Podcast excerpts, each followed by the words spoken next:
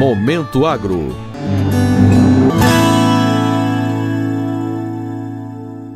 O Ministério da Agricultura, Pecuária e Abastecimento realizará ao longo do segundo semestre de 2022 vistorias em áreas beneficiadas pelo Programa de Garantia da Atividade Agropecuária, PROAGRO, nos estados do Paraná, Rio Grande do Sul, Sergipe e Bahia.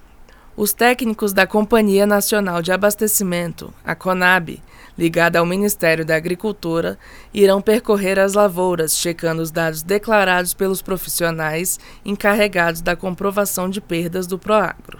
O programa é custeado com recursos alocados pela União, além de recursos provenientes da taxa paga pelo produtor rural para aderir ao Proagro. O objetivo é garantir o desconto ou a liquidação de custeios agrícolas de financiamento, quando no caso de ocorrência de sinistro na lavoura e na proporção das perdas apuradas, e permitir o recebimento dos recursos próprios comprovadamente aplicados na lavoura.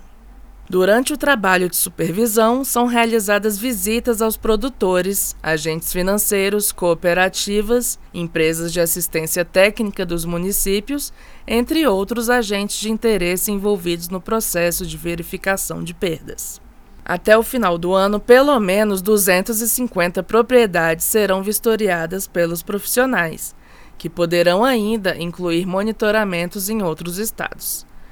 Em casos de irregularidades identificadas pelos técnicos, as instituições financeiras poderão sofrer punições por parte do Banco Central ou pelo Ministério da Agricultura.